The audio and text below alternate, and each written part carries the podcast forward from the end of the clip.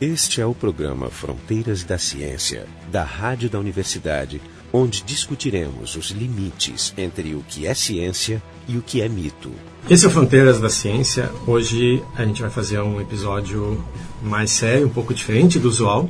A gente vai falar sobre uma, uma série de ficção científica chamada Doctor Who. Doctor Who é mais do que uma série, é uma instituição nacional na, na Inglaterra e é a mais longa série televisiva todos os tempos. Ela está no ar desde 1963, já por volta de 800 episódios. Ou seja, se alguém quiser começar a ver hoje, são quase três anos vendo todos os dias um, um episódio. Além disso, ela é a mais bem sucedida de todas as séries, tanto em termos de índices de audiência, quanto vendas de produtos relacionados, quanto de downloads ilegais. Então, para falar nesse, nesse assunto, os nossos convidados hoje são a Juliana Polkowski, da, do Instituto de Física da UX, o Bruno de Amorim Arantes, que é biólogo, e o Jorge Kilfield, da Biofísica. Então, eu vou pedir para alguém fazer um, um, rápido resumo do o que, que é o Dr. Who, do que se trata. A premissa básica, que é o que se mantém até hoje, assim, constantemente desde o primeiro episódio, que foi ao ar em 1963, é um homem sem nome, conhecido apenas como Doutor, que é um alienígena e viaja pelo tempo e espaço livremente numa nave que a aparência externa dela é de uma cabine policial dos anos 60 na Inglaterra. Acho que vale a pena talvez explicar por que, que ela tem essa, essa aparência, porque a, essa, essa espaçonave ela tem um sistema de camuflagem, então ela, onde ela chega, para passar desapercebida, ela se mistura aos elementos do ambiente. Só que é um modelo muito antigo, é com, com, com, com, defeito. E numa das viagens ela travou nesse, né, numa dessas numa das primeiras viagens na, na, Inglaterra da década de 60, ela travou nessa camuflagem de cabine telefônica e dali em diante ela ficou. Parece que o software que controlava a camuflagem era o Windows, né? Mas há controvérsia. Bom, não sei, ela é azul, né? Também. Pode, pode ser. É, que dá o que pensar. É, depois da morte dos jogos, dá o que pensar. Bom, então a gente estava discutindo um pouco da característica essa da TADES, de, de, parecer uma cabine telefônica, mas você pensa, bom, mas é, se ela é uma cabine telefônica, ela tem o tamanho de uma cabine telefônica, é um pouco apertado para viajar, mas isso quando vocês entram muda. É, como é que ela é, é por dentro? Ela é maior. É, maior por dentro. Ela é, é um bom resumo. Então, é, esse é um dos, um dos truques que é usado sistematicamente nos episódios toda vez que uma pessoa nova entra, né, tem essa, essa impressão. Bom, então, os elementos básicos de ficção científica que a gente tem nessa série, então, é o fato dele viajar no espaço e no tempo com essa, com essa máquina, máquina do tempo. Não só isso, né? A visão do futuro também, é como ele mostra o futuro, como ele mostra o passado, como ele interfere nos fatos. Acho que todos esses são elementos de ficção científica que, claro, estão sempre relacionados ao fato de ter uma máquina de tempo disponível. Mas, de acordo com vocês, quais são as, as, principais semelhanças e as principais diferenças com outras séries clásicas de, de ficção científica? O que seriam séries clássicas? Bom, por exemplo, o Star Trek. A melhor de todos os tempos de Jornada nas Estrelas. Tem outras também, mas, por exemplo, Jornada nas Estrelas é uma série mais séria. Ela não é baseada no humor, é baseada numa descrição de uma federação no futuro que envolve a Terra e um número de civilizações, com civilizações inimigas, com seus conflitos. Uma visão mais realística, né? Da, da, mas ao mesmo tempo.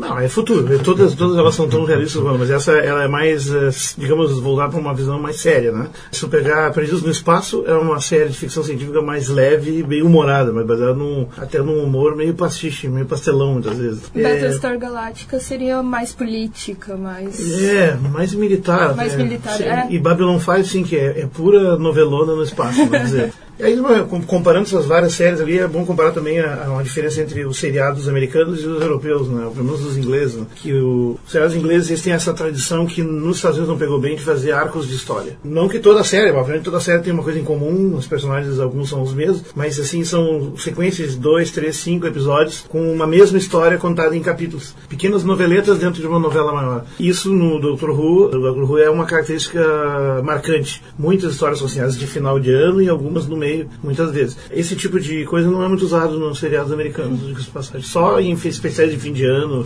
É, eu não, eu não tenho certeza se essa característica acompanha desde o início a série. Ah, algo, algo aliás, o primeiro, a, o primeiro capítulo clássica, não foi assim. Não, não a série três, clássica é só em arcos. Todos arcos de três. Exatamente. Seis, se eu não me engano. É, Quatro, 13. seis. é, e, aí esse, e esse. Sim, a primeira história lá eu sei que era em 13, porque foi o único que eu assisti do primeira temporada. Acho que vocês também, né? Não, Chegaram- outras. Uma outra coisa que acho que é impo- importante retomar, que talvez alguns devam estar se perguntando, se a série começou em 1963, o, o ator que faz o, o, o Doctor Who, ou Dr. Ken, segundo o Jorge, ele deve estar um pouco velho, né? Mas se vocês olham o, o, o ator que faz atualmente, o Dr. Who, ele não deve, ele não é nascido na época. Pelo contrário, ele foi rejuvenescendo ao longo dos anos. Então, Porque o primeiro doutor era o mais velho Qual é, a- então, a- a- qual é o mecanismo? Qual é, Sim. dentro do contexto da, da história, qual é o, a justificativa para ter um ator jovem? Sem contar muitos spoilers. Como é que você traduz spoiler, Jefferson? Não sei. Essa é a sua Não tive preocupação. tempo de olhar. É, a minha preocupação eu não tenho uma tradução para isso. Mas é, Não, a nossa ideia é não dar, não ter spoilers no programa, porque a gente não vai Ah. entrar na discussão de episódios específicos, assim, mas discutir as generalidades do, do programa. Então, eu queria que alguém explicasse o que, que acontece com uma série para conseguir manter um personagem durante todo esse, esse tempo. Como que ele não envelhece no seriado? Bom, o primeiro doutor foi trocado porque o, ele queria sair. William, William Harper. Ele queria sair e daí fizeram essa história de regeneração. Então o doutor regenera quando ele tá muito doente ou a- prestes a morrer. E ele se transforma a em uma outra pessoa. Mas mantém as tem- memórias. Né? Mantém as memórias, Não mas não necessariamente a mantém a personalidade. personalidade. o que é muito interessante porque dá uma dinamicidade maior pra série. Isso facilita um monte também para E facilita. E é, um- e é uma solução diferente, porque tem, tem vários seriados, por exemplo, o próprio Star Trek, que durou desde o início até hoje né, várias décadas, e então a solução encontrada ali é fazer as histórias se passarem em momentos diferentes no tempo. Sim. né? Então, Pra com a, claro, com a longevidade. tripulação quando era nova, então tu pode pegar. Mas no novos Doctor Who também não faz sentido você falar em linearidade do tempo, né? Porque eu, É, e gente ainda não tem isso. Mas esse negócio de trocar personagens em muitos seriados, não Jornadas das Estrelas, mas, é, por exemplo, os seriados recentes, como Nikita, já trocou três vezes a atriz principal sem explicação nenhuma. e, trata como se fosse a mesma de antes. E, inclusive, a última é meio japonesa, a de antes era loira e a primeira era morena, que é a Jennifer Garner, né? O James Bond era- também. O Mas o James, é, o James Bond também é um caso de troca compulsiva de, de atores. Mas aqui é o único seriado que, que encontrou uma solução para explicar isso. Na verdade, não é um cargo. Não é. na, na verdade, as memórias, eles tentam ser, porque há pequenas contradições, tu começa a procurar e os fãs conhecem, tá inclusive na internet, no, na Wikipedia. Seja, eles têm as memórias dos doutores anteriores e volta e meia nas histórias eles resgatam, inclusive, cenas de filmes anteriores, inclusive dos primeiros, Sim. que foram até agora 11 doutores. Estamos no 11 primeiro doutor. Em 48 anos, que é esse seriado da Presa comemorar 50 anos, em novembro de 2013, Isso. Né? Estamos perto do cinquentenário, vai ser uma data bem legal. se o mundo não Já- acabar até lá. É, tem um, um ano de, de trégua depois do fim do mundo pra gente esquecer daquela palhaçada pra então comemorar algo desse. Então, por exemplo, o, o seriado trocou 11 vezes de doutor. Aí, obviamente, ele teve pequenas interrupções, uma não tão pequena, que foi eh, entre 1996 e 2005, foram nove anos sem ir ao ar um episódio novo, mas como, na verdade, é um universo de atividades de Na verdade, mídia, então tem a- programas de rádio e também eh, Foram livros. lançados livros. Livros, ou seja, há uma continuidade. A interrupção na prática foi um pouco maior, porque de 89 a 96 também não teve. Também teve... Em 96 foi basicamente uma tentativa de retomada. E foi É, na esse verdade filme. foram praticamente Foi um 18 filme. anos sem, é, de 89 Que do, ninguém de, né, lançou. 16, é. Teve o filme, exatamente, esse é o The Movie, que eu não vi ainda. né, não vi o- Tô curioso para ver, vou, vou baixá-lo legalmente para ver. É, mas enfim, o, que, o contato que os fãs, ah, ou que estão ficando curiosos, essa é a nossa ideia nesse programa aqui, porque na verdade a outra razão para a gente fazer esse programa, não só porque a gente é fã dele, mas porque a trilha sonora desse filme é a trilha sonora desse programa desde o início. E é esse tipo de indagação que se queria colocar. O que nos espera no próximo programa? O que será que vai vir aí de surpresa? E essa é uma das tônicas desse seriado, ou seja, tu nunca sabe o que vai acontecer, e o impossível acontece, e as histórias são bastante dramáticas até. Há um humor, quase, não chega a ser pastiche. Não, é nonsense, é um humor É, É nonsense. um humor É um nonsense tipicamente inglês, que não, tu não encontra esse tipo de coisa em seriados americanos. Inclusive temáticas que jamais vão ter lá, como homossexualidade e tal, jamais vão aparecer no seriado desse tipo. E não deixa de ser uma, uma outra fronteira que a ciência faz com uma área né, como como as artes, como, como o cinema. E como esse programa trata de fronteiras que a ciência faz, nada mais justo. Ah, e a paixão pela ficção científica, já discutimos isso várias vezes aqui também, ele é um dos motores de muita gente que faz ciência. Não todos, é verdade, mas muita gente. Ele é, às vezes a porta de entrada para a ciência para muita gente. E, e, nada como uma boa entrada. Não, agora, é, vamos dizer assim que classificar o Dr. Who de seriado de ficção científica é bem problemático, porque na verdade é, é, é muito louco o negócio, mas é, é, né, contando as histórias todas, mas sempre se chega a uma explicação, ou pelo menos quando ele esclarece, é sempre alguma tecnologia, alguma coisa por trás. Não tem poderes mágicos, não tem nada do além, e quando tem coisas do além, como por exemplo bruxas fazendo feitiços, há uma explicação para isso. Explicação. E a explicação é totalmente crível. Ou vampiros, ou vampiros. Shakespeare em Londres é o capítulo onde se encontra a explicação da bruxaria. Não tem nada de Harry Potter. Aliás, eh, eles falam Harry Potter nesse capítulo, fazem uma homenagem, né? E vice-versa, porque o, o Tennant, que foi o penúltimo doutor, ele também faz uma ponta num dos episódios. Exatamente, do, do ele, ele trabalhou no Harry Potter. Exatamente, eu não sei que personagem foi, mas a minha filha lembra. Battle Crush. Junior. Ah, muito bem, essa informação preciosa. Mas, enfim, na hora de classificar assim como ficção científica, eu vou dizer assim que o, o mais legal dele, que, que faz ele uma história à parte, é que ele é um estímulo à curiosidade.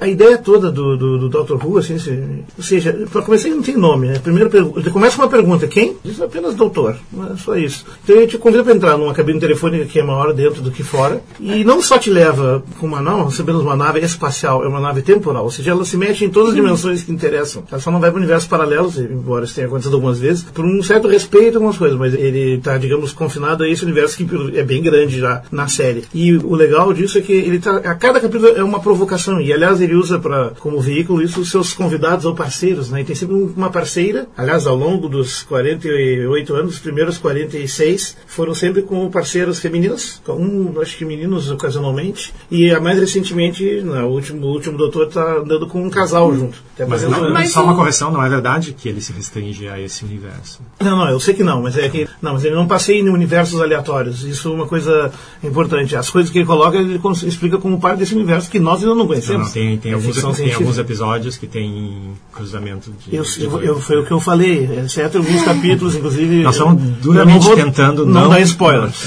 é, é muito importante isso para aparecer. Ou seja, todo mundo vai ter contato com a série vai provavelmente assistir de 2005 para cá, os últimos três doutores. E desses três doutores, que é o, o Christopher Eccleston, que é que fez o nome doutor em 2005, ele ficou um ano e pouco apenas. Né? Só uma temporada. A parceira dele continua com o segundo ator, a, a, Rose. a, Rose, né? Que vai ser a parceira mais marcante de todas. Né? Com o David Tennant, que fica há dois anos e meio, que provavelmente nessa mesa aqui vai ser considerado também o, o melhor. Doutor preferido. É, ele é o preferido de todo mundo, porque ele é um, ele é um, um grande ator mesmo. Mas o, o, Matt Smith, que assumiu então no fim do, de 2010 e, e enfim, e está atuando mais recentemente, ele está tá, tá crescendo. É uma questão de se acostumar. Com... É, isso é uma outra coisa. eu também.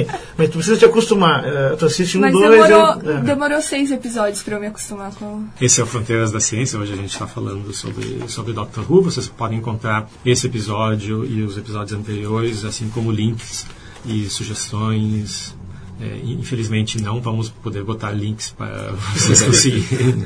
né? Vocês mas, usem seus canais usuais. Mas o Dr. Google né? sabe é. Então, o Dr. Who, na verdade, não é uma série de ficção científica ou de qualquer coisa que seja. Tem todo esse problema da demarcação, o que é ficção científica, o que não é, onde começa, onde termina, como entre ciência e pseudociência. A gente não vai entrar nessa discussão. Mas uh, ele não é uma única série. Tem uma série de, de, de que a gente chama de spin-offs, que são séries derivadas. É séries que saíram rolando de dentro da original. Essa é a tradução de spin-off que são que tem elementos né, que compartilham elementos, inclusive o próprio personagem participa dessas séries. Então, eu queria que vocês comentassem um pouco quais são essas séries e o, o que, que elas têm de diferente com o Dr. Who? Elas, basicamente, elas devem se destinar a públicos diferentes, é isso? O Doutor não participa da, das, das participações esporádicas. É. Ele participou de qual? Sarah Jane Smith. Sarah Jane. Ah, só da Sarah Jane. No, can, no, can, no canino também, ou canal. Canine? É, esse é um problema de tradução que não tem. K9 é um dos. É, se escreve K9, que se lê K9 quer dizer canino, que é um robô cão. Sim. Ele não é apenas um cão. Eu nunca assisti. Mas é, independente dele aparecer na, no seriado, não, ele é sempre não, mencionado. Ele é mencionado. Né? Sim, e sim, as histórias são correlacionadas. Então, quais são esses, esses seriados? Ah, repercussão tiver? Atualmente, os dois que estão mais os dois que são produzidos. É o Torchwood, que seria mais voltado para o público adulto. Bem adulto. Mais adulto que o americano, de passagem. É verdade. a Sarah Jane, que é... Mas esse não está A mais sendo Sarah produzido. Jane foi, foi É que ela, ela, ela viajou Ela no tempo e no espaço. que era centrado numa das antigas companhias do Doutor e era voltado mais para o público infantil. Infanto juvenil, talvez. É, o infantil seria o K9, né? Mas, Isso, é. que eu nunca Ah, o assisti. Canine eu nunca assisti, mas ele não foi produzido pela BBC. Ah, não? Não, então, ah, eu estava falando antes, assim, por que que é difícil classificar como ficção científica, que existe aquela provocação que ele faz ao convidar seus parceiros ou outros, tipo assim, não tá curioso para ver tal coisa? Todos, todos os capítulos têm essa característica, eles, provocam a tua curiosidade até não aguentar mais. Depois te levam num lugar absolutamente absurdo, conta uma história onde vai do mais alto píncaro da glória até o mais baixo nível do desespero. E uma das características que inclusive é usada nessa história de contar histórias em arcos, né, o truque de fazer uma história em que ele, ele vai com seus parceiros, os quais ele conta com eles, ele precisa deles, eles se ajudam mutuamente, e em determinado momento da história eh, ele perde a capacidade ou a possibilidade de ser ajudado por eles e tem que encontrar uma saída. Ou um dos parceiros tem que resolver o problema sozinho. Então torna, eu acho que é um dos elementos assim de contagem, de contar a história que, que é utilizado nos roteiros, que faz esses os seriados mais, olha, mais completos que eu já vi. Realmente, um episódio de que são 42, 45 minutos, eu fico espantado mesmo quando a gente mergulha na história, né? Como o tempo passa diferente quando está assistindo. né? Uma viagem assim. Diz assim, mas ele não vai poder contar uma história com pausas dramáticas, ou ele para para chorar e fica pensando, ou fica desesperado. Disso isso não cabe num seriado de 45 minutos. Não pela lógica tradicional da televisão americana que a gente está acostumado. Mas ele consegue fazer caber, e tu fica espantado que ele conseguiu contar tantas coisas em 45 minutos. Isso que, que é, um, é um marco, assim, que só vendo vários tu começa a entender. É outro Então, diferencial da série. uma história, por exemplo, que eu recomendo, que é 2009, que é uma das mais bonitas de todas, uma das mais tocantes, é a história que tem o Vincent Van Gogh, como um dos atores que é, é, Vincent e o Doutor. Eu ia falar. É maravilhoso. Então, já- então, Com já participação de aproveitando atores que- ingleses famosos. Aproveitando que o Jorge está dando uma sugestão de episódio, é, eu ia terminar o programa com esse, com esse pedido, então, Nós vamos terminar o programa três vezes. então eu vou aproveitar e vou, Depois a gente bota a máquina do tempo e arruma. Edita. eu vou aproveitar e vou pedir então para Juliana e para o Bruno também recomendarem algum episódio para alguém que Um comentário de uma frase sem spoiler, se é possível. para alguém que nunca tenha alguém que nunca tenha assistido a série. E aí diz bom gostaria de começar. Qual dos 800 episódios eu devo Ju Bom, eu ia falar do Van Gogh, que foi o, o, o episódio que eu comecei a gostar do, do Matt Smith. Até veio antes o dos Anjos, mas eu não sei muito. Eu gosto muito. Confesso, tu chorou. Eu gostei mais da River Song do que do Doutor no começo. É verdade, ela é uma atriz mais forte, mas tu chorou no Van Gogh. Não. o, epi- Ah, ela tem medo. o epi- o episódio dos anjos que a Ju está dizendo é o Blink Não, o da nova temporada, o da ah das continuação. novas então É. na tua recomendação A minha recomendação seria o Blink, é óbvio, que é o primeiro episódio recomendado de qualquer. na lista de todo mundo na lista de todos, assim. É, esse aí é da temporada de 2006, que é, Que que é- é série 2, né? Já com o Tenant, com o É, décimo com o Mais ou Tennant. menos, porque ele, na verdade, ele aparece correndo no final e a- Não durante 30 segundos. Não, eu digo, ele Não não, é, ele não é um personagem do episódio, praticamente. É um daqueles episódios sem o. Na verdade, é, Sem o e- doutor. o que é meio Ele tá bom história. porque tem a Marta também, que é, que é uma das companheiras menos preferidas. como menos preferidas? Eu não gosto Eu dela. É. adoro ela, eu acho que ela tem um carisma maravilhoso. Sério? Eu gosto da dona. Eu gosto de todas. todas as que apareceram, todas, até o Jack Harkness, todas Ah, ele entre os todas. Bruno, qual é a tua sugestão? É, para fugir do Blink, eu sempre. Tu também gosta? É, mas eu sempre sugiro é, The Girl in the Fireplace, a garota da Eu, lareira. eu ia citar isso também, é uma das histórias mais da bonitas que segunda tem. temporada. Que é uma história bonita e com roteiro bem, bem montado. É, a garota na lareira. Esse aí é totalmente surpreendente, na verdade. Né? É coisa do vai, tu viaja o universo todo numa- num quarto. É muito legal. Eu quero dizer que esses, eu, eu, apesar de não ter sugerido, os três primeiros episódios que eu havia pensado são exatamente esses três. Não, não, eu não, citei- eu não disse no meu, eu, eu citei dois exemplos. Eu vinha sendo do Van Gogh e o do Shakespeare Code antes, né? Do- o meu episódio favorito, se eu quiser sair do Blink também, seria outro, seria Silêncio na Biblioteca. Que é um Ah, arco de duas histórias. É uma biblioteca, eu não posso resistir. né? Mas além de tudo, é uma biblioteca que é um planeta. E Sim. isso eu posso contar. Então, o que acontece na história lá é muito interessante. É muito interessante mesmo. É a primeira aparição da Riva. Da River. E, aliás, tu tá acompanhando os últimos para saber o que, que é a River. E, bom, Sim. então eu não tava vendo Não, contar. não pode falar nada. Todo mundo pode contar mais. tá ficando muito louco o negócio. Esse é um dos elementos importantes do seriado. A originalidade das ideias colocadas ali é, é impressionante. As soluções. As soluções, o próprio contexto da, da solução.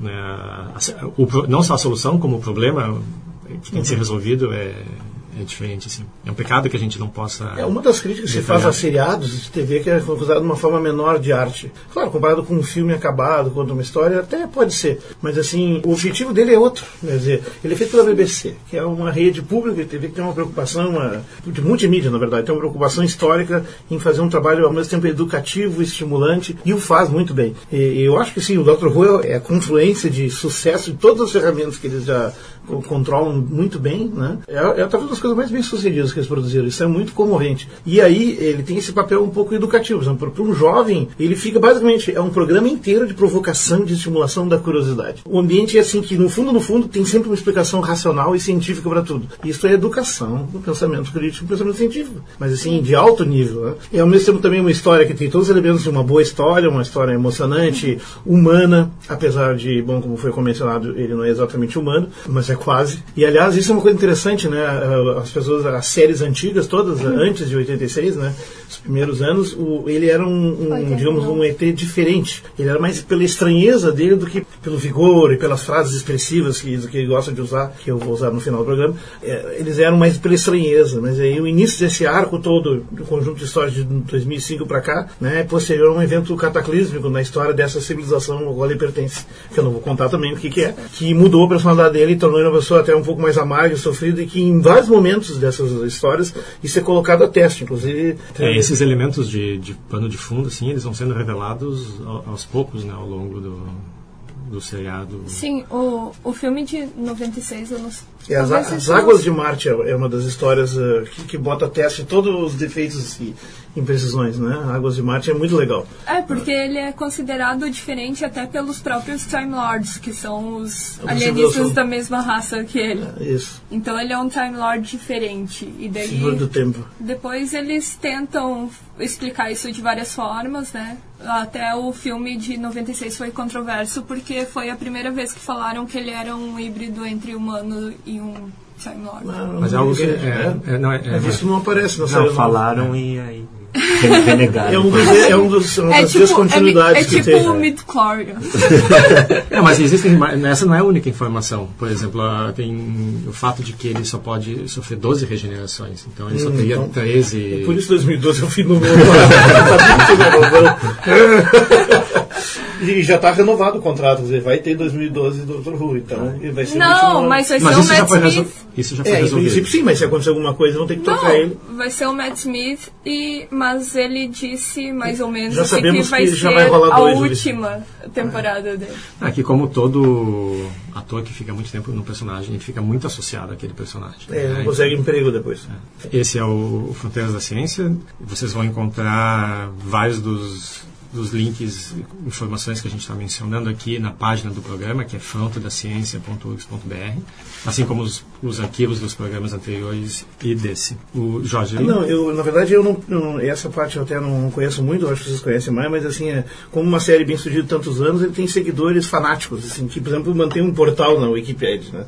Que, por exemplo, tem várias páginas que acompanham o seriado, comentando, analisando, ou seja, vivem nesse universo, né? Então, Existem- organizam existem- convenções, fanzines, né? Palestras, festas, enfim. Existem cada episódio, existem vários podcasts específicos daquele episódio para discutir o, Aliás, na BBC em Londres, é, vamos dizer assim que eles, eh, eles faziam an- antigamente, agora não sei se estão fazendo, faziam duas coisas, que era uma espécie de episódio aperitivo de um episódio, com cenas que não vão aparecer de novo lá naquele episódio, contando uma coisa que se passou na história anterior e que tem a ver com a seguinte, né, que se chama TARDIS Old, o episódio da TARDIS, né, pequenininha. Só tem um ano essa série, mas é foi bem legal. E a outra é um documentário que se chama Doctor Who Confidential, que é, um, é uma espécie de making off né, de, do, do, do filme, mas Cada, com Que acabou cada de- episódio. Que acabou de ser descontinuado. também, é, mas esse tem os últimos três anos, mais ou menos. né? Sim. Eu nunca assisti nenhum, mas parece que é interessante. Então, e além disso, tem todas as atividades, porque tem toda a atividade de rádio do Dr. Who. O Dr. Who, ele ficou ininterrupto no rádio nesses anos todos. E é bom dizer assim, escritores importantes passaram por lá, entre eles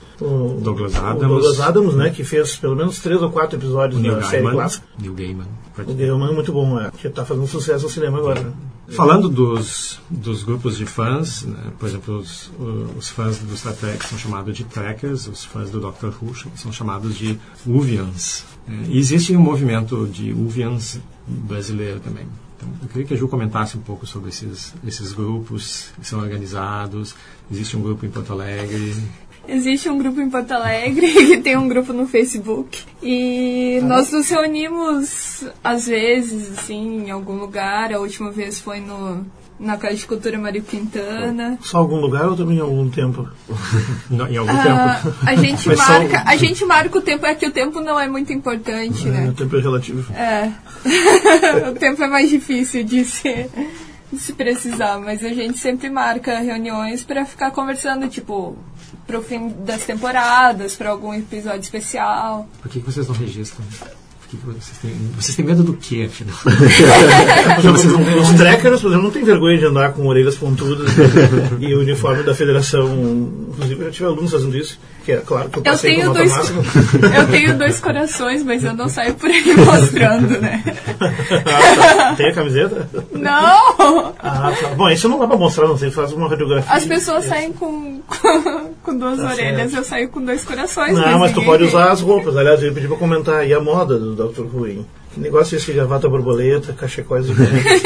Isso tá, a roupa é associada também com a, com a personalidade. Cada vez que ele muda, ele regenera e muda a personalidade, ele traje. muda o figurino. É, isso foi bem marcante no quarto doutor, quando ele se regenerou e ele sai. Não, não, essa roupa não tá boa, vai lá dentro e sai com o cachecol, que foi a marca registrada dele durante o- as seis ou sete temporadas que ele fez. Foi a mais longa dele? Foi a mais longa. É, ele é muito bom, aliás, eu assisti Ele é vários. muito bom. interessante. Ali é com ele que tem os episódios do Douglas Adams, inclusive. Sim. É verdade. Uma da- das coisas aí, mas isso- essa informação toda deve estar arquivada dentro da TARDIS também, né? Porque a TARDIS tem esse hábito diferente do Windows, ele, ele faz backup. né? ele faz backup físico, inclusive, das coisas, mas isso não deixa as pessoas descobrir como é feito. Bom, a gente está se aproximando do, do, do final do programa. Então eu queria que vocês fizessem um, um fechamento, alguma recomendação, alguma sugestão. Basicamente, por que, que as pessoas deveriam assistir esse seriado? Vale a pena perder tempo? Afinal, tem tanto seriado moderno, cheio de efeitos especiais. Doctor Who não é um seriado com efeitos especiais grandiosos e o grande, o grande ponto do, do episódio é, é, o, é o enredo, os personagens. É, é um seriado mais cerebral, fazendo o estilo BBC e o estilo Britânico. britânico de fazer para comparar. É, Eu acho que o melhor motivo para assistir, e eu vou falar antes deles que eles conhecem mais, é para ouvir, se se não ver ele legendado, para ouvir um inglês decente sendo falado. É muito bom. As expressões, as frases, tudo, né? Por exemplo, o Tennant dizendo como ele, ele, ele encontra uma coisa nova, começa a comentar como aquilo é bonito, tu fica em lágrimas às vezes ele vai falar beautiful. Eu achei que tu preferisse tudo dublado. Não, não. Uma coisa é, é em português, mas já que o seriado é feito lá, tu sabe que as dublagens brasileiras têm um problema muito sério. Apesar de ser as melhores do mundo, né? É, elas são muito boas. né? É, só que são feitas pelas mesmas 15 pessoas. né? e aí fica complicado. Tu começa a reconhecer voz e tu identifica uma Olha voz. só, na voz. aquele ali é o Bruce Esse é, o, Willis. esse é o grande defeito da dublagem, né? Em países que dublam tudo, como o México e a Itália, tem esse problema muito sério. Ou tu tem milhares de dubladores, que não existe, ou tu tem as mesmas vozes aparecendo 20 vezes. E é muito estranho. A- Acaba que tu desacostuma. Mas esse é um bom motivo. Tem que aprender a língua do Império, afinal. Esse não é o Império, não mais, pelo menos. É, ali não tem. É, eu acho que vale a pena quem quiser conhecer. É um seriado com roteiros bem elaborados, mas que ao mesmo tempo é bem, assim, digamos, acolhedor. Foi idealizado como um seriado para toda a família e qualquer tipo de pessoa encontra alguma coisa para apreciar. E Isso, na verdade, tem toda uma discussão, né? Porque ele não foi muito pensado para crianças. Então, na verdade, Mas as crianças são loucas. as crianças são alucinadas pelo, pelo programa, mas teve bastante controvérsia, teve reações negativas. Né? Eu só acho que eles não deviam assistir Torchwood. É, a não ser que tu não tenha problemas com trabalhar numa organização secreta e é chefiada por um, por um homossexual lindíssimo e fica dando esse todo mundo. Não é Aliás, ele é homossexual, um pansexual. omnissexual. Ele é pansexual. é. Não, omni. É, é mais- Omnissexual. Mas isso não existe expressão pan, ou seja, ele faz sexo com qualquer coisa. Mas isso não é mostrado, pelo menos eu não vi ainda. É mostrado. Isso, assusta porque lá vai aparecer. Ou não, se você for de menor. É, de menores vão ter que se contentar com o K9 e com a Sarah. Sarah Jane. Tá, tá bem legal também. Bom, vejo E escondi- tem, um- vejo tem um adolescente escondido. bem gatinho também na Sarah Jane. Então, esse foi o episódio do Fronteiras da Ciência, dedicado ao seriado de ficção científica, o Doctor Who. A gente teve hoje aqui a Juliana Palkowski, do Instituto de Física, o Bruno de Amorim Arantes, que é biólogo, e o Jorge Kilfield, da Biofísica da URGS. E para encerrar, não posso deixar de dizer Alonzi!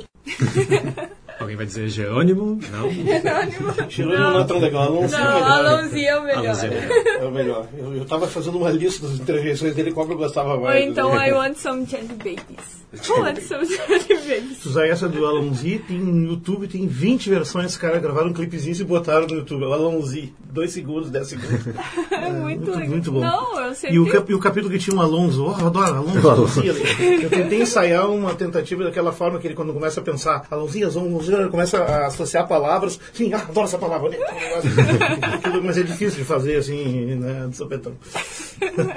Essa, essa característica de personalidade não mudou nos três últimos doutores. Aliás, pelo menos os dois últimos fazem bastante parecido. Sim, O outro é mais amargo. E faz sentido que seja, porque ele é o cara pós-guerra, né? O, o o Christopher. Eccles. É, e a, a capacidade de flertar Ele- mudou ele- ele não- bastante. O- Atualmente, o, bom, o último Doctor, ele, ele flerta bastante, coisa que o Sim, que o primeiro, não o primeiro doutor que teve um caso com alguém foi o, foi o oitavo, que é o do filme, que foi outra... Um desastre, né? Foi Tu viu esse filme? outra... Não, ele... É, ele foi coproduzido com os americanos pela Ah, aí fodeu. Aí foi bagunçou. Agora o Já Torchwood tá tem gravando no... isso aqui. Tá gravando e, e esse é o bônus, né? Não, esse é o bônus. Aliás, nós estamos... O Torchwood tem Querido no... ouvinte, estamos noutra dimensão. A dimensão que quem ouviu pela rádio não conhecerá jamais.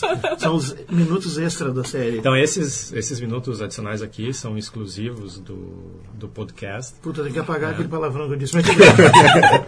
Coloca um pi. E não foi esse que vocês ouviram há pouco, não foi o que ele está querendo apagar. Não, não. Não, mas vamos falar- comentar então, já que estamos falando dos minutos extras, né, das três companheiras importantes que teve ne- nesse período, dos três últimos doutores. ah, só que é uma- não, é, não é um doutor e uma Rose, companheira. Elas se Donna. sobrepõem. É, a Rose não, a Martha Jones. A Rose, a Donna e, E a a, Amy e, a, Pond. e a Amy Pond. Ela tem um problema com a Martha Jones, coitada. Tenho. né? Não, mas Não, a, mas a tu Dona também tem, porque tu disse três. É verdade. É. Mas a Dona Noble, na verdade, É, ele foi tem problema ten- com a Donna. Não, eu tô contando aquelas que ficaram mais de três episódios. A Dona foi por uma série, ficou acho no máximo três ou quatro. talvez. Não, Não, ficou ela ficou uma toda. temporada. Chegou a ser a temporada inteira. Sim. Claro. Então é um erro meu. É verdade, ela ficou bastante Não, tu, tá, tu confundia a dona com a Sarah Jane também. Eu achava que era a mesma uma vez. Não, não, não. Mas a Martha Jones ficou um bom tempo e eu, eu acho ela muito boa. Né? E tem a, na- no caso, o- na- no último ano, né? Então nós temos um, a Amy, que já veio com o seu namorado para acabar com, enfim, Não, na verdade, para acabar não, para criar Pra uma criar situação criar um mais complicada. Em inglês se chama threesome, né? Mais estranha ali os três, que aliás é o que está acontecendo, mas eu não posso contar. Deixa eu aproveitar que tem eh, os dois aqui que conhecem bem mais as fofocas do, do Cerrado do que a gente. é. Se fala alguma coisa sobre ter um- uma próxima regeneração e ele virar Uma mulher. uma mulher, ou, ou negro, ou judeu, ou alguma coisa. Especula-se sempre. Toda, toda vez que alguém anuncia que vai sair, aí surgem especulações do próximo, vai ser negro ou Eles mulher. fazem ou- bastante isso. Né? Eu só espero Mas- que não apareça um adolescente com essa decrescência de É porque a idade. idade vem diminuindo bastante. Não, né? é. Não, Não. linearmente, mas. Mas ao mesmo tempo que o do doutor ficou mais humanizado nessa reedição a partir de 2005, ele ficou mais interessante os outros eram uma coisa mais exótica, esotérica, né? As relações foram ficando mais complexas. E há sempre uma tensão que é construída, e isso é muito usado em vários seriados, tensão sexual, até que, por exemplo, tinha no Arquivo X, que é a coisa mais frustrante que eu me lembro, né, que tu ficava anos e anos e não rolava nada, mas até que finalmente foi no longa que resolveu o problema. Mas não é possível, como é que faz uma sacanagem dessa? Né? Ali a coisa é um pouco mais, enfim, justificável, porque afinal ele não é um humano, ele realmente não é, e ali tu nota que onde termina a humanidade, isso é uma reflexão interessante. Mas esse no... clima de relacionamento complexo também teve teve na, durante todas as temporadas do Tenant com a com a Rose e, né, e a situação foi, foi se transformando, foi, foi, se complicando, se complicando. Mas o, o, que o pessoal não está não, nós não estamos é que na, aqui... nas temporadas clássicas nunca houve nada do tipo, entendeu? Sim, na, na primeira temporada ele viajava com a, com a sobrinha, sobrinha neta. Não, com a deixa, sobrinha deixa eu enfatizar uma coisa que nós não estamos nós não estamos enfatizando, que é assim, ó, embora ela seja uma nave espacial que desloca no espaço e ela também é temporal, as viagens principais quando a gente fala em viajar é pelo tempo, pelo tempo mesmo. Então, na verdade, alguns vão pensar, ah, mas que filmezinho mais chato, pelo que a gente está falando, se é só uma viagemzinha para um planetinho onde as pessoas têm orelha pontuda ou não, parece uma coisa sem graça. Mas o grande lance é que são viagens do tempo, muitas vezes em torno da Terra, ou coisas Ele tem uma predileção pela Terra. Tem uma predileção, a Terra vai e vem muito frequentemente, e é o centro de várias coisas. E, e essa coisa do tempo, no, no, último ano, ele vai ficando mais interessante, né, porque não vou entregar também, mas vou contar que existem pelo menos duas sequências que, que estão acontecendo que mostram as pessoas lá usando o tempo em tempo real por muito tempo. E isso torna a história mais interessante mesmo. Né? Mas isso está sendo explorado mais no último ano. Se alguém for por acaso começar pelo último, muita gente faz, vai achar uh, bastante radical. Mas na verdade, eu sempre tive uma predileção por histórias de viagem no tempo e paradoxos temporais. Aliás, a TARDIS consegue fazer, uh, ela é a única nave no universo que consegue, inclusive, manter paradoxos gastando energia. Interessante a ideia, né? Inclusive, ele gastou uma supernova inteira só para ir dar um beijo na. na... Bom, deixa para lá. Não pode. Só, só, pegando a ponte. Do... Foi exatamente o que aconteceu. só para enfatizar um pouco isso no que o Jorge disse: é se alguém for começar a assistir o Doctor Who, comece e veja em ordem a partir de 2005. Assista é, temporada do, do Sobreviva do a primeira temporada que, é, que todo que não parece tão persuasivo. O ator não é tão não é tão cativante. Mas eu, eu gostei é bastante. Eu comecei por ali e achei bom. Não, mas foi uma transição importante, ali, como eu disse. Foi Até... a mudança do Doutor Estranho para um Doutor Amargo e mais humanizado. Isso mas eu fiquei chocado quando passou pro Tennant. Eu disse, não, mas como assim? Eu gostava tanto do Eccleston. Não, não. Né? Eu, Custou, né? mudei, minha, mudei de ideia logo, mas... A, é... minha, a minha transição pro Tennant foi bem suave, assim. Eu adorei. Aí, quando mudou pro Matt Smith, eu não, não gosto desse pirralho, não quero mais ver. Não, mas, mas tem não, não, não quero mais ver. Ah, é, a gravata é. borboleta. Mas pelo menos ele não usa um. Como é que é? Qual é a fruta que um dos doutores usava, o sétimo? Era um quiabo, não sei o que, uma coisa é. pendurada aqui no. Inclusive tem um episódio desses curtinhos de fim de ano, que eles fazem episódios de poucos minutos, em que é uma, colis... é uma, é uma especial Natal de pré, assim, né? É cinco minutos, onde ele tá, a máquina dele se cruza com uma, de uma outra versão Quando dele. E, e ele e um dos doutores. É, não, não é, um, é um dos sétimo ou oitavo. Sétimo ou oitavo? É um desses, é, o quinto, é o quinto mesmo. é o quinto, quinto né? que é um ator que ele não ficou muito tempo, mas ele é um ator famoso agora e ficou legal os dois lá discutindo e discutindo a roupa, né, um artigo curto. Aliás, esses episódios curtinhos também se encontram são muito bons. Um dos mais divertidos se chama Espaço e Tempo. E ele brinca com dois paradoxos, um espacial e um temporal em ah, cinco minutos. Uhum. E conta duas histórias completas e é impressionante. Quer dizer, mostra assim o grau de, de é, sofisticação sim, né, dos, dos, redatores. É, isso, é, isso é uma coisa que a gente não falou no, no corpo principal do programa, que são os, os autores dos episódios. A gente rapidamente comentou no Neil Gaiman. e eu não e falei da trilha sonora que nós vamos botar. Mas o, acho que um dos responsáveis né, pelo sucesso do, do seriado é o, o, Stephen Moffat, que é um do. E o, e Russell, Russell, que é. Né, da fase pré-histórica. Mas os grandes episódios né, são do Moffat. Né? Não só do Doctor Who, ele também assina outras séries. Por exemplo, quem nunca assistiu a versão dele do Sherlock Holmes é, é fabulosa. Muito é fabulosa. Muito boa vale, muito vale a pena. São quatro episódios. É, um piloto, aparentemente está sendo produzido, né, vai tá, continuar. Está sendo produzido é. a segunda é temporada. pesado a la Torchwood, assim. Negócio. Mas é muito bom. Muito é uma bom. versão atual, né? É uma, é uma história do É menos, é mais. Olha que eu achei. Não, não, Não, não, não é, Torchwood. Torchwood é mais pesado. Você não assistiu o vista. suficiente, Torchwood. O- essa versão do Sherlock Holmes se passa no, no- no tempo, se passa agora, são personagens modernos, mas eles têm todos os elementos do, do Sherlock Holmes antigo, né? Por exemplo, o, o Watson, ele é um veterano de guerra, tanto no- na versão moderna quanto na no original Sim, do Conan do Doyle Afeganistão. e da guerra do Afeganistão nas duas eram, eram duas guerras que houve no Afeganistão nos dois momentos e É, esse é- ator tá muito é. bom, tá muito bom. É mesmo. o... Eu acho ele melhor do que o, o Holmes, inclusive. Ele é um Eu gosto do. Holmes, o ator que faz eu gosto o... do Holmes também É o que faz o Guia do Mochileiro das Galáxias. É, o Holmes, na verdade, é um, nós já É o estamos desviando do seriado, mas ele é um ator bastante bom também. É um seriado. Esse- essa é outra característica, né? Os atores do, do- de todos os seriados relacionados ao Doctor Who são muito bons. Pois é. Deixa eu aproveitar e falar que vocês ouviram na versão que foi ao rádio do programa, um minuto lá, a trilha da primeira versão da trilha sonora do Doctor Who.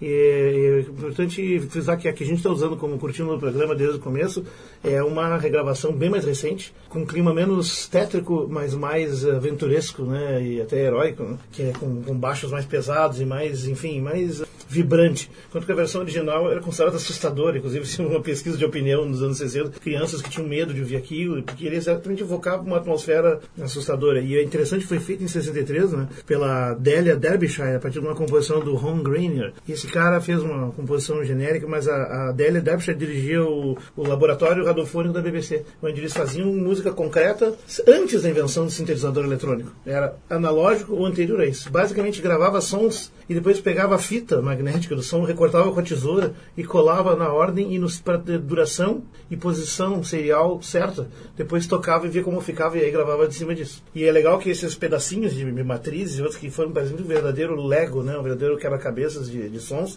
que é essa forma de construir. É, por exemplo, eles utilizam para produzir os sons que são usados até hoje. O som que é usado até hoje, que é o som da quando a, a tarde está se materializando num lugar ou indo embora. Né, ele é feito raspando uma corda de piano né, em sequência, né, e depois isso passa por um sintetizador. Esse é o único som que foi deixado inteiro da gravação original. O resto era um som ruído branco, que depois foi todo recortado para se transformar em, em coisas que, não, que tu, tu, tu, ouve e não parece. Né?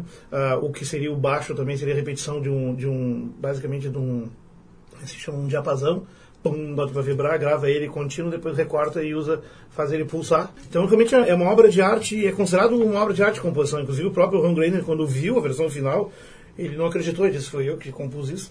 Foi, isso parece que foi uma frase maldita, porque é, por várias razões ele não pertencia a esse radiofônico workshop da BBC, e a BBC decidiu que a trilha sonora ia ficar anônima, que seria do workshop. Então ele acabou não levando os créditos, nunca foi reconhecido como autor da, da música original. E essa música original já foi, inclusive, aproveitada em várias, uh, por vários músicos, e se alguém quer, por exemplo, achar no álbum de 1971 uh, dos Beatles, né, o Medal, lá no One of These Days, é, tem três minutos de citações da trilha do Dr. Who dentro, do original dentro da, da música. Para dar um exemplo, tem vários outros músicos que colocaram um pouco menos conhecidos. Inclusive tem uma versão cantada de 1972 por um dos Doctors, que é o Ah, Pertwee, é o terceiro. Parece que até o Pink Floyd tocou a música. Não, o Pink Floyd também fez uma versão ao vivo, né? Fez uma E versão nós ao vivo. vamos, nós vamos encerrar esse, esse bônus, esses minutos extras com essa versão original na íntegra. na íntegra para vocês. Então, esse foi o, o apêndice do Fronteiras da Ciência sobre Doctor Who. Em outra dimensão, porque só vocês do, do podcast ouviram. Então, esse foi nosso presente de Natal. Beautiful.